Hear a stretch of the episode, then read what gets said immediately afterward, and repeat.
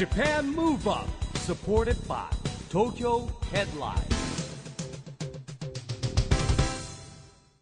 こんばんは日本元気にプロデューサーの一木広治ですナビゲーターのちぐさです。 Japan Move Up この番組は日本を元気にしようという東京 Move Up プロジェクトと連携してラジオでも日本を元気にしようというプログラムですはい、また都市型フリーペーパー東京 Headline とも連動していろいろな角度から日本を盛り上げていきます。さあ、声の反響具合でね、はい。お気づきの方いらっしゃるかしら？我々はまたいつものスタジオを飛び出しまして、えー今代々木にあります山のホールの楽屋に来ております。はい1年ぶりですね。1年ぶりですね、えー今週はですねここ山のホールで7月20日に行われましたジャパンムーブアップスペシャルオープントーク。女性が活躍する社会の実現で日本を元気にチーム2020の模様をお届けしたいと思います、えー私たち2人が司会進行をね務めさせていただきました、市木さん今回のオープントークどんな内容なのか改めて教えてもらってもいいですか、、えージャパンムーブアップはですね日本を元気にお合言葉に活動中ですけれども、まあ、今回はですね女性活躍推進を本当に実現するためにどうしていくべきか、まあ、仕事と子育てを両立させるために何が必要か、まあ、真に女性が活躍していく社会を実現するためのヒントを各界で活躍する著名人をパネリストに迎え語り尽くします。はい、その気になるパネリストなんですが加藤勝信内閣府特命担当大臣モデル商品プロデューサーの益若つばささんそしてプレミアムウォーター社長の萩尾陽平さんです。どんなトークが飛び出したのか早速ですがオープントークの模様をお聞きください。 Japan Move Up. Supported by Tokyo Headline.この番組は東京 Headline の提供でお送りします。JAPAN MOVE UP さあそれでは、えー、拍手の中ご登場いただきましたがお一方ず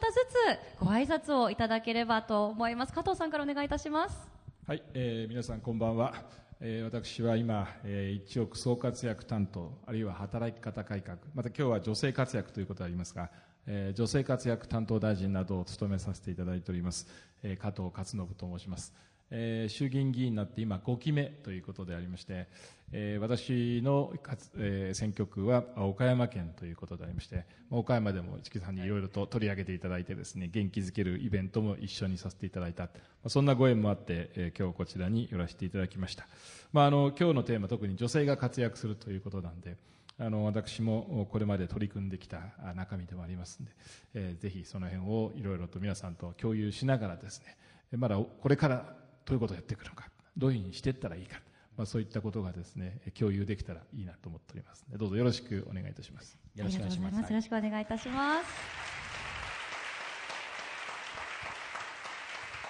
では続いて増若さんお願いいたしますはい、皆さんこんばんは、増若翼です。えっと、私はですね、10代の時にポップティーンっていう雑誌の読書モデルをしていました。で、そこから息子を出産して、えっと、一旦雑誌は全部お休みをして、えっと、10年前、息子は今9歳なんですけども、10年前ぐらいまでは、やっぱり女性はこう出産とともにこうお仕事を辞めるっていうのが私の中のイメージだったんですけどそこから私は今の社長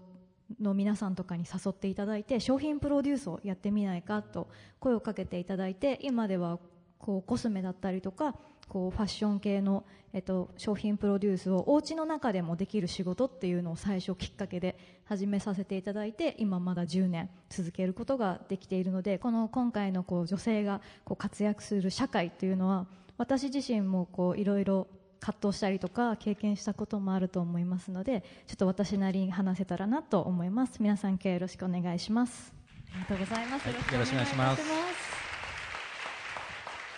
では萩尾さんお願いいたします。えー皆さんこんばんは。プレミアムウォーターの萩尾と申します、えー弊社はですね、えーまあ、あの富士山と、えー島根と、えー南阿蘇の方に、えー天然水の水源がありましてそれを日本全国に配送していて、えーあとはシンガポールと台湾の方にも、え日本の天然水を世界でとえいうことで輸出をさせてもらってます。あのウォーターサーバーで、え家庭用に提供してるんですけれども今業界の方では、えーナンバーワンのブランドに、えなってます、えー今日はですね企業の代表ということですので、まあ、あのお仕事をされている女性の方が、えー企業の中で、えどういうふうにししたらですねよりこう自分のキャリアが、えー10年後20年後まで見えていくのかっていうところをまあ、あの企業の経営側代表としてですね、えー何かこううまく伝えられればなというふうに思ってますのでよろしくお願いいたします。ありがとうございます。よろしくおよろしくお願いいたします。ということで、市木さん、はい本当にあの今日は女性の活躍と関わりのあるお三方なんですが、それぞれの関わり方と立場が違うっていうのがポイントですよね。そうですね。あのそれぞれね、あのやっぱり立場が三人違いますんで、うんちょっといろんな角度からね、はいぜひ聞いてみたいと思いますが、はい。さあそれでは始めましょうか。そうですね。まあでも一言でですね、女性活躍推進についてのオープントークなんで、じゃあお三方どうぞって言われても皆さんお困りになると思うので、実はですね、こちらでいくつかトークテーマ、今日はご用意してみました。一つずつ見てまいりましょうか。後ろのスクリーンご注目ください。まずはこちらです。はい。そもそも女性活躍の定義とは何ぞやという、これちょっと難しい。立場によってね違いますからそうですね。あのイメージからじゃあお伺いしていきましょうか。あの萩尾さん、増岡さん、イメージどんな女性が活躍しているっていう定義に当てはまるんでしょうか？そうですね女性活躍の定義ってすごい難しいのに一番最初私という あの女性代表なんで、はい、本当ですか？いや難しいと思うんですけどでもやっぱりあの私自身10年前より今この10年経った今の方がなんか女性が活躍女性が活躍って言葉をたくさんメディアとかでも聞くようになったイメージがあってやっぱり私はこうファッションとかコスメとか女性を中心のお仕事をしているのでそういった意味でもやっぱ会社には女性がすごい多いんですねでその時に私はやっぱ、まあ、活躍の定義ってきっとやっぱ社長さんだったりとか結構上の方って男性が多いイメージがあるんですけど私の中では結構女性のアンテナを信じて、結構そこに乗っかってくれる社長さんとかは結構うまく成功してらっしゃるイメージというかなるほど。だからそういった意味でも女性はもっともっと意見を持ったりとかなんかアイディアを出すなんかきっかけとかをもっともっと増えたらなんかすごいもっと日本が盛り上がってこう世界にも発信していけるようななんか素晴らしいものがたくさん出るんじゃないかなって思います。うんなるほど、やっぱ女性ならではのアンテナを駆使している方。そうですね。でまあ今話出ましたけどね、そういう女性社員の中に乗ってるかどうかでもあるんですけども、萩尾社長いかがでしょうか？でも本当これあの難しい定定義っていうとねなかなか難しいと思うんまあイですけど、メージですかね。あのね。もう僕は、えっと、女性と男性は、えー同じじゃないと思うだからそこにこうどちらが平等だとかそんな話をしちゃうとあのおかしくなってくると思っていて、まあ、例えば男性の中でも会社の中でこう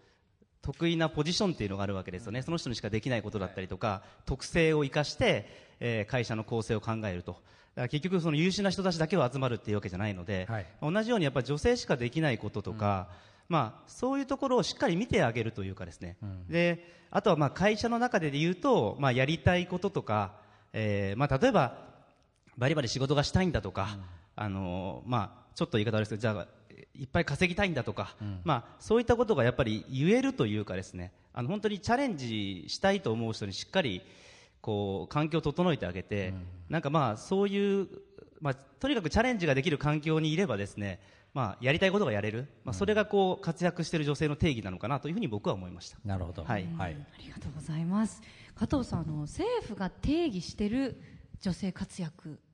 のあり方みたいなのって何かあるんですか？あの別に政府が定義をしたり、えー法律でですね女性活躍とはこういうことだというふうに書いているものは特にないんですね。ただ私どもはいつも言っているのはあの、まあ、女性が活躍する社会活躍できる社会というのは、まあ、今あのお話がありましたけどそれぞれの方いろんな希望を持っておりますしそれからその世代自分自分が20代30代40代のいろんな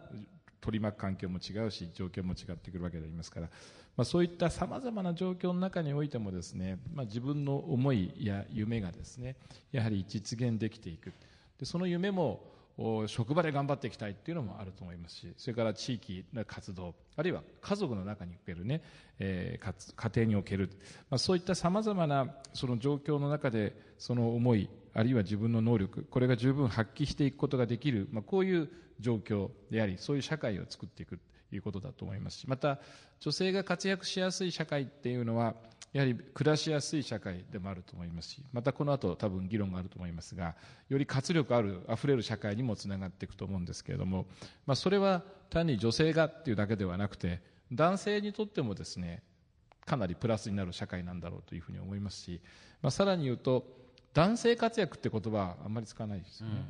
だからやっぱりちょっとそこにおいてまだ女性活躍という言葉を使っているという状況を超えていくと多分一人一人活躍ということにさ最後にはなっていくんだろうなと、こういうふうに思います。なるほど。なるほど、だからゴールはもう女性活躍っていう言葉自体がき聞かなくなることというか、がやっぱり究極のゴールですよね。まあ世の中男性と女性しかいませんからね、うん、一人一人がもはいううん分け隔てなく活躍する、でもあの今、加藤さんも思いが夢を持っている方とおっしゃいましたけど私も何かこうやりがいがある人ことをやりがいがあるなと思うことを持っている方生きがいがあってそれに向けて行動している女性っていうのはもちろん男性もなんですけど、やっぱりこう素敵だし生き生きしてるしバイタリティあふれるなって番組にもねたくさんそういうゲストの方もい。らしてますけれども、まさにあのジャパンムーブアップ日本を元気にしていこうという番組なので、まあ、あのそういう方が多いというかそういう方ばかりね番組に、まあははい。遊びに来てくださってるんですよね、なんであの過去に出演した女性著名人のはい。方々、えー本当に何人か、ね、ピックアップしてみたんですけれども、パネルにご用意しましたのでちょっとこちらご覧ください、例えばこんな方々にご登場いただいています。出るかな？はい。もう本当にもっとねたくさんいらっしゃる。毎週、はい。あのあのいろんな方が出演していただいてるので、まあ華やかね方々でそうなんです、まあこの中ではですねピックアップさせていただいた。ユニークだったのはですねあれですよね華原朋美さん。子供を増やすことを提案しますって言ってるんですよ、うん。まだ結婚もしてないんですよ。で相手もいるかどうかわからないんですけども。えついあの先週ぐらいですかね、我々また番組にで残り遊びに来ていただいた。の皆さんはもうね押切萌さん永井美奈子さん伊藤麻也子さんはもう結婚されてますもんね、はいはい。えそうですね、はい。このあのお写真の時の河原さんはまた少し前の時のねお写真なんですけどね。番組に何度かいらしていただいているのでつい先週かぐらいも来ていただいた時も、今のところまだ同相手はいないけどっておっしゃってましたね、引き続きこれですとおっしゃってましたね、はい。もう一枚出ますかね、これで終了かな。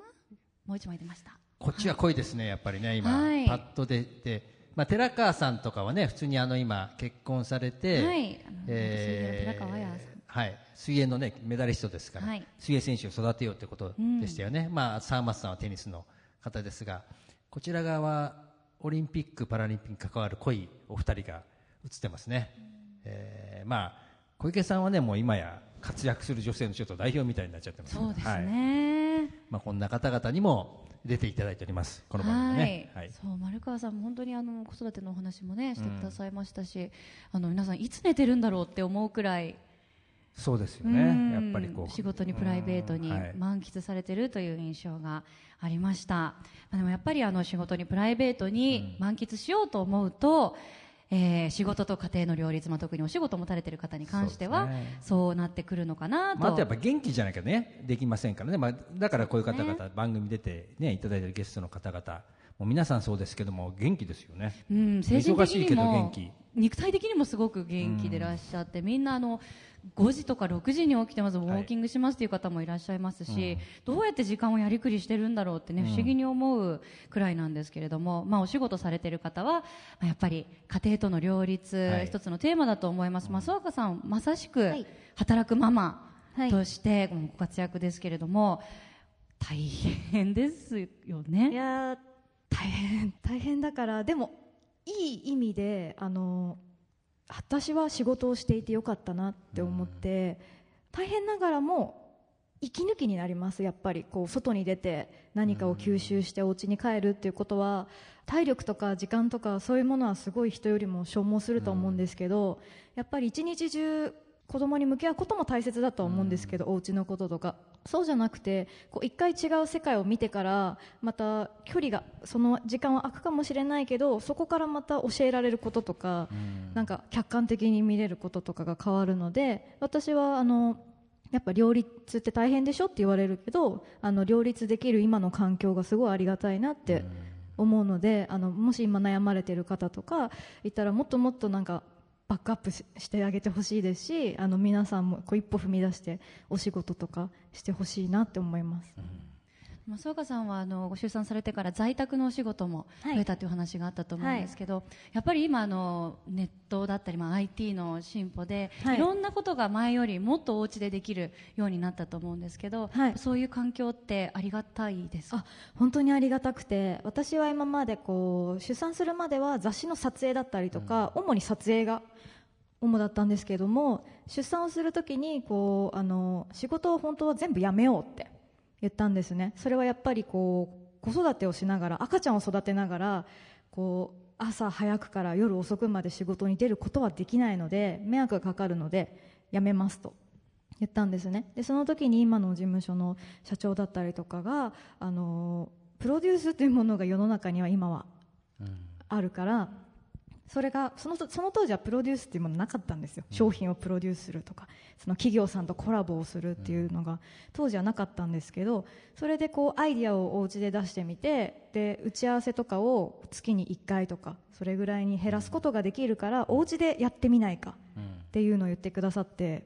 商品プロデュースってなんだろうってその時は思ってでも今でいうあの私はコスメなのでつけまつげだったりとか、そう洋服のデザインだったりとか新しいコスメのあの開発とかをしてるんですけどそれをお家であのお家でサンプリングしたりとか、あの自分で写真を撮ってノートにこう書いてこれをこうしたらいいっていうのを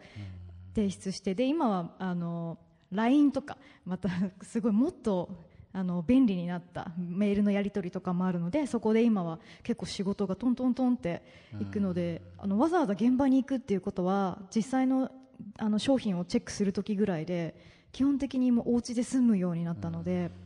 だいぶあの楽になったと思います。はい。まあ、やっぱり IT が発達した前と後ってやっぱり様変わりしてますよね。そうですね、あのママさんの中でも例えばもうお家でできること、かつ自分が前から興味があった分野で起業する方も増えてきたりしてますものね、まあ、だってまさに今の社内ベンチャーみたいな話ですよね、新しい、そうですね、あのそれでは、まあ、会社という組織にねずっと働いてきてで結婚されたりお子さんが生まれたりした方っていうのはどうなんでしょうか？萩尾さんはあのプレミアムウォーターでは女性社員の方の割合ってどのくらいなんですか？5対5ぐらいになってると思うんですけど半分くらいなんですね。あの、まあ、普通に人口で考えたら、あの1対1の比率なのであの普通の会社であれば1対1になるべきなのかなと僕は思います。例えばそのファッションだったりとか、さっき言ったコスメだったりとかその女性が特にこうなんて女性が優位性がある例えばそういうお仕事であれば、例えば9割とか、女性だっていうこともあり得ると思うんですけどもあの、まあ、例えば私の会社だとお水を売ってるわけでお水って誰もが飲むものなので、まあ、そう考えたらその女性の感覚も大事だし男性の感覚も大事だし、っていうところでいくと、まあ、企業的に一番バランスがいいのが僕は1対1なんじゃないかなというふうにちょっと考えてはいましたね。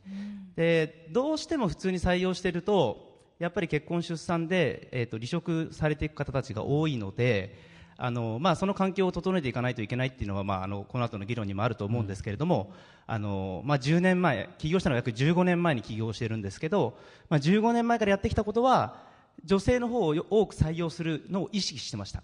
そうじゃないとなかなか1対1にはならなかったなというふうには思っています。なるほだからそれはちょっと課題だとは思うんですけど正直最初から1対1で採用してずっとその人たちが働ける環境を整備するのがもちろん大事なんですけれども、えーそうやって今1対1をやっと保ってるっていう状態なのかもしれないですね。はい。やっ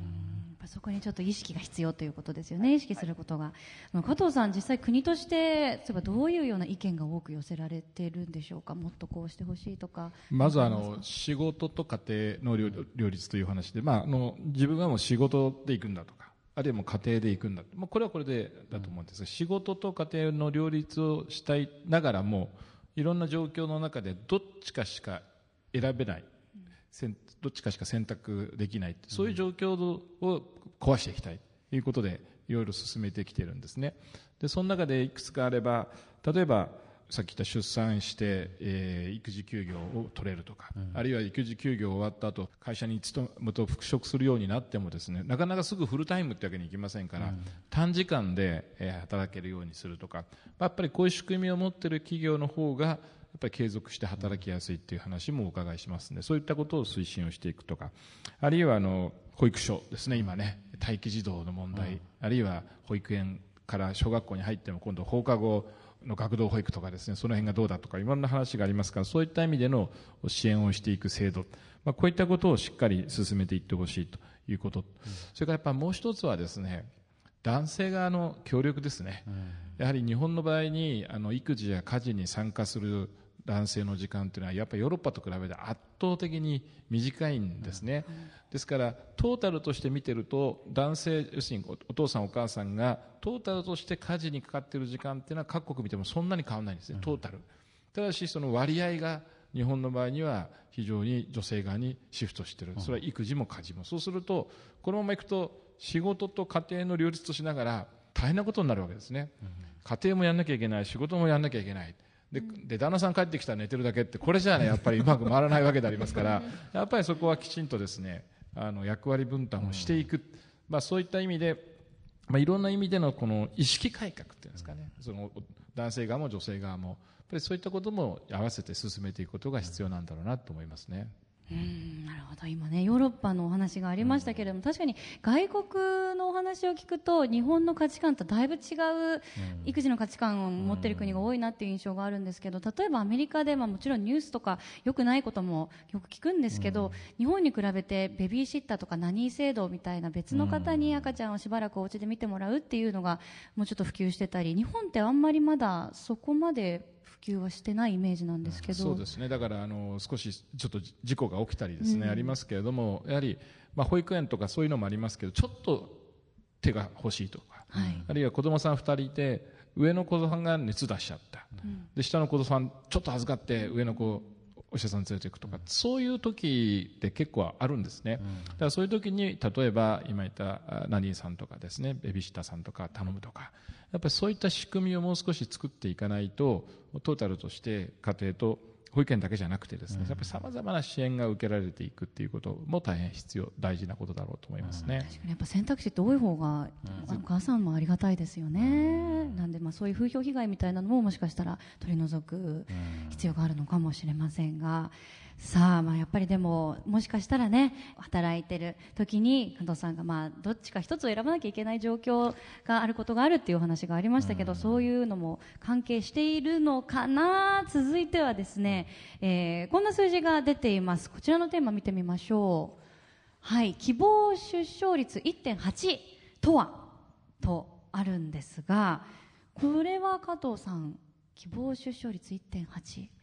あのよくあの合計特殊出生率っていうのがあるんですね、はい、でこれはあの一人の女性が生涯、うん、あのお産になる子供さんの数の平均値なんですね。でこれが2点日本の場合2.07を切ると人口が減少していく。で直近の数字は1.44ということで一番少ない時は1.26までかな。7だった確かね。まで下がったことがあって、まあ、先に少し上がってはきているんですけどという数字とここで言ってる希望出生率ってそれとはちょっと別でですねその今若い方々なかなか結婚しにくいとかしていないとかっていろんな話がありますけれどもしかし希望を聞くとやっぱり9割の人がどこかの人生のステージでは結婚したい、それから結婚したら子供は2人は持ちたいねっていう、うん、あの思いを持っておられる方がたくさんおられるんですね。でそこをこう掛け合わせて数字を出してみるとその希望が実現すれば1.8ぐらいまでいきますよね。ですから1.8っていうことに意味があるというよりは、うん、皆さんの思っている結婚したい子供を持ちたい2人目持ちたい3人目持ちたいという希望が叶う、まあ、そういう社会を作りましょうということで数字として申し上げたのが希望出生率1.8というまあことなんですね。なるほど。確かにそうですよね。あのもっとねこう社会の仕組みが整ってて安心できるんであれば、1人目もしくは2人目以降欲しいなとか欲しかったなって思われている方もねたくさんいらっしゃると思います。あの、今何回もお話に上がってきてますけどやっぱり女性特に働いている女性に関しては子供を産むかどうかって決断するときに、うん、今ものすごく仕事が順調楽しい、うん、けど家庭も持ちたい気持ちもある。でもここで育休も会社はあるから取れるんだけどちょっと離れちゃったら戻ってくるときにまた全く同じポジションからすぐスタートすることは難しい、まあ、倍ぐらい時間かかっちゃうとかね、ね、もっと時間かかっちゃいます、ね、そうまたそのブランクの間、何か失うものがあるんじゃないかっていう不安があったりっていうのもあると思うんですけど、まあ、女性のキャリアアップと、まあ、あの家庭の両立っていうのは、まあ、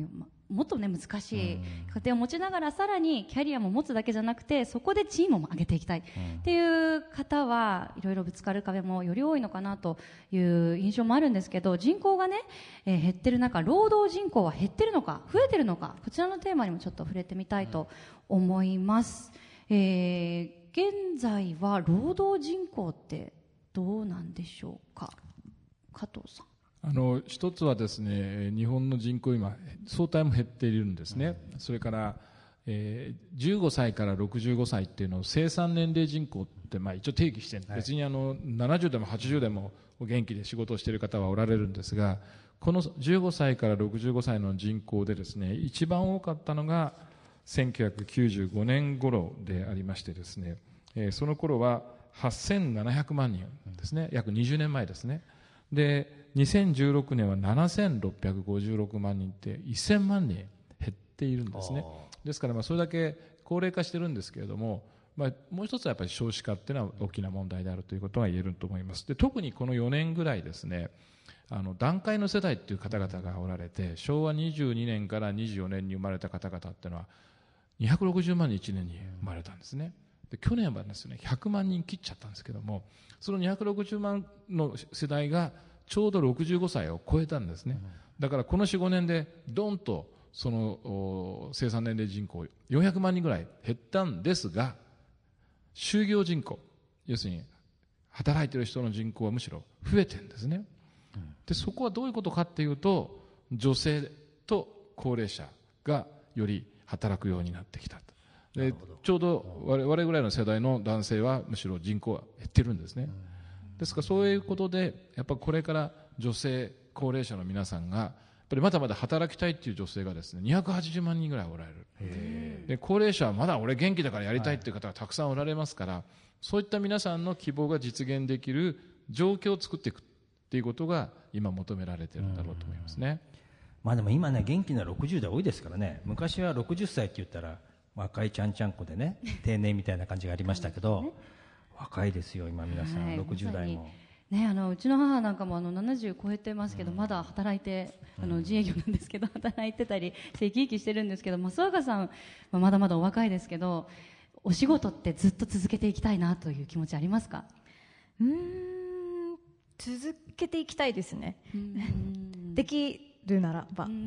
やっぱりこう自分の中でなんて言うんだろうやりがいを感じられるのまでなんて言うんだろうアイディアだったりとかこう自分自身のこう持っている力が何か役に立っているであればその期間はこうやって表に出ることじゃなくて裏方としてもなんかお仕事を続けられたらなって思ってあとやっぱ飽きちゃうんじゃないですかね。ずっと働かないでお家にずっといたりするとね、ご飯とか作ったりとかそういうお家のことも楽しいんですけどやっぱりこうやって自分が出すアイディアがこう採用されたりとかっていやなんだろうこのお家じゃまた感じられない喜びだったりとかなんかあ生きててよかったなじゃないけど、今日頑張ってよかったなっていう達成感なんかいい疲れというかそういうのはやっぱりこうお仕事してないと得られないか感覚だと思うので私はもうできるだけ多分きっと裏方だと思うんですけどずっと何かこう携わっていきたいなと思ってます。あの萩尾さんは会社の中ではいろんな年齢層の方がいらっしゃると思うんですけどそんな中でも、まあ、年代別女性のなんか特徴じゃないんですけどやっぱこの世代はここがすごいなみたいな感じることもありになります。あの、まあ、会社自体が、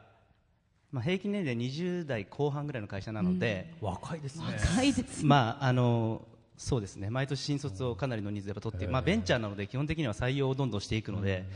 なので、まあ、あの40代と50代の女性はうちの会社にはいませんね。はい、なのでちょっとそそこに関してはあのコメントできないっていうことなんですけども、じゃあこれからめきめきまたじゃあ成長されてね。そうですね。女性がね年齢を重ねていって。でも本当増若さんがお話しされてたそのまあ20代一番女性がね、まあ、まずそもそも輝いていてというかですねその時をどう過ごしてそれをどこの会社で働けてで会社の社長がそれをしっかり理解してあげてるかみたいなことがない環境だとやっぱり厳しいんだろうなというのはすごく感じるので、あの経営者の目線というか感覚がまだまだその発達しきってないというか、そこも結構日本の中では僕課題なんじゃないかなというふうに思ってるんですけど、あの理解してあげるとかその意味を分かっていってあげれればあの大事な時間を使ってくれてるんだっていうことをしっかりあの考えてあげるってことが大事なんじゃないかなというふうに思いますけどね。企業としてできることとしては。はい。今やっぱり企業っていろいろねコンプライアンスはなんだって本当になんかこう求められることがどんどん多くなってきていてそれはいいことでもあって、でじゃあこれをやってますよって公言したりするのはもちろんできることけれども本当のトップの人が心からそれを理解してそれを応援してくださってないとやっぱそういう社風にはなっていかないですものね。そうですね。でも今よくねあの僕も大学のこ講義とかやってますけど大学のね入試とかでも女性の方が成績上行くらしいですよ。上位はもう大体女性、まあ、就職のテストなんかでもそう言いますよね、だから、まあ、それを持続してどう活用するかっていうのはやっぱりね、重要なポイントなんじゃないですかね。そうですね、今はそういう時期なのであれば、今じゃあすごく成績優秀な方たちが20年後、はい30年後その能力を引き続き活かせているのかって、それを僕は活かせ逆に言うと心配なのは男性が弱くなってるんじゃないか、ね、男性も男性でね。女性が強くなっちゃって男性が弱くなってるんじゃないかなみんな一緒にこう上がっていきたい。は。いね、Japan Move Up,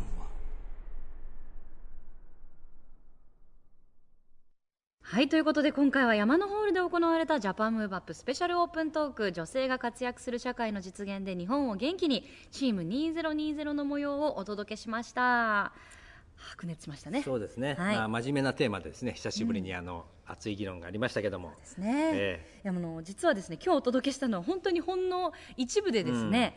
実はまだまだ、はい。い、ろんなお話がありましたね。ね繰り広げられたんですよね、えー働く女性がより良い環境になってほしいということで皆さんあのもうお話が尽きなくて、はい。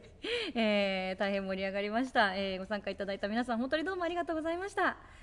さあそしてここで毎月第2第4月曜日発行のエンタメフリーペーパー東京ヘッドラインからもお知らせがありますフリーペーパー東京ヘッドラインのウェブサイトが来週月曜日に大幅にリニューアルされます。新しく生まれ変わる東京ヘッドラインウェブでは従来のフリーペーパーと連動した著名人インタビュー記事などはもちろんウェブサイト限定の記事が大幅に増加します。日替わりの記事や注目の東京のスポット紹介。さらにこのラジオ番組「ジャパンムーブアップと連携したゲストのお気に入りの東京のスポットを紹介する動画コンテンツも配信していきます。また超人気グループのあの方の連載も今後スタートする予定ですよ。まずは来週月曜日にリニューアルオープンする東京ヘッドラインウェブチェックしてみてください。ということでジャパンムーブアップ今週はお別れのお時間ですが次回も元気のヒントたくさん見つけていきましょう。はい。さあいよいよ東京でオリンピック・パラリンピックが開催されます。そんな2020年に向けて日本を元気にしていきましょう、はい。Japan Move Up お相手は一木広治とちぐさでした。それではまた来週。 Japan Move Up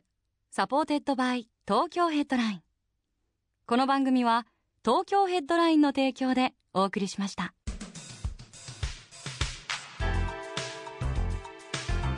Japan Move Up.